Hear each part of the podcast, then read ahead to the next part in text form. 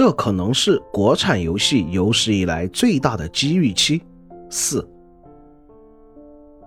有了种子萌发的土壤，金融危机和社会游戏文化浓厚，加充足的肥料、政策、资本支持，加合理的竞争规则、法律和监管，由此在一块贫瘠的土地上，一个人口稀少的民族里，孕育出了一个格外碍眼。但确实伟大的产业。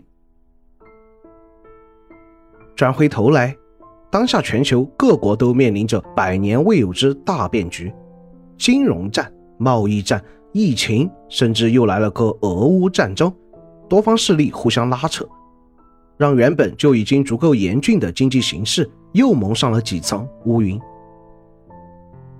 不难预见，历史的轮回还会再次上演。不过很可惜，我们无法准确预测海啸什么时候爆发，但我们完全可以吸取前人的经验。倘若可以利用好这场海啸，完全有可能像韩国一样，甚至超过他们，达成四两拨千斤的效果。问题是，我们的游戏业准备好了吗？回过头来看，韩国政府当年做过的一些措施，对当下的我们依旧有着很强的借鉴意义。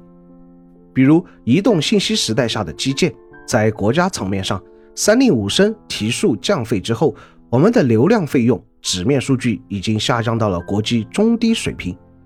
但考虑到人均 GDP 以及高品质消费内容不断膨胀的体积，距离普通人想要放心用流量还有很长的路要走。再比如社会宣教方面，我居然在几个月之前。还能看到有正规媒体把游戏称为精神鸦片。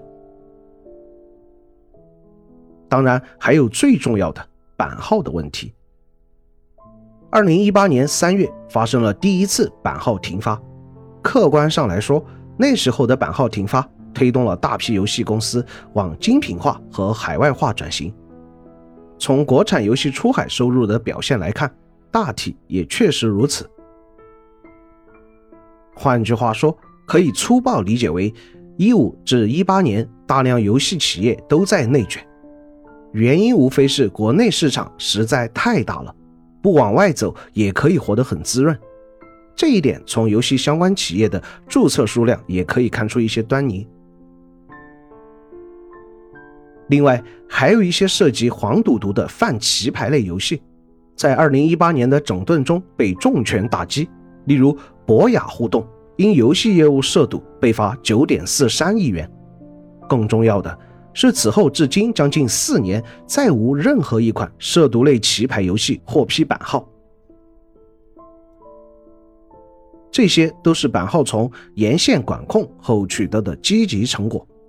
作为玩家，我们当然不希望游戏公司搞人海战术，天天给我们喂屎、掐烂钱。更不希望游戏业变成黄赌毒泛滥的乌烟瘴气之地。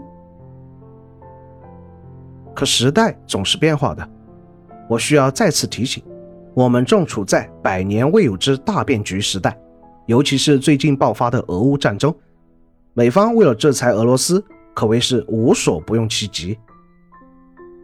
我们亲身经历过芯片被制裁，企业被制裁。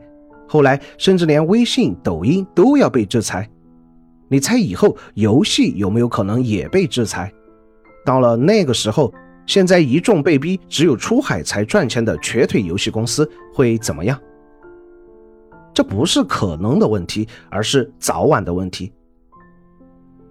更不用说版号审核的效率与暴涨的消费需求之间的矛盾日益严重。一个游戏从提交审批到通过，业内普遍认可的周期是年，这是个什么概念？大多数独立游戏的开发时间还都不到一年。最后，历史告诉我们，不管你喜欢与否，无论什么国家，无论什么时期，人们都需要强大的减压产业。你干掉国内的，大家就会选择国外的；你干掉国外的，大家会选择违法的。换算到游戏业，差不多就是玩不到国产就玩外国产，玩不到外国产就玩破解版。美国历史上臭名昭著的禁酒令，非但没有成功禁酒，反而让酿造私酒泛滥。美国黑社会在私酒利润的滋养下变得空前繁荣。最有名的芝加哥黑帮巨头艾尔卡彭就是崛起于这个时期。好在我们注定跟愚蠢的美帝资本主义不一样，我们也绝对不会重蹈他们的覆辙。六月七日晚，爆出第二批游戏版号下发的消息，并且首次出现了试点字样的申报类别，这标志着上层有意下放审批权限到更多的下层机构。而更多的审批机构意味着更高的审核效率。现如今，我们在各个领域、各个方面都在积极建立一套自己主导的体系。在经济上，我们已经证明了自己已经是世界大多数国家的最大贸易伙伴。但我们在文化输出上的能力远远不够，距离建立起世界领先地位的文化产业，距离世界的人都看我们的电影。都玩我们的游戏，都听我们的歌，都崇拜我们的偶像，还有很多路要走。而一个依靠粮票配给制才能生产销售的文化产业是很难做到这些的。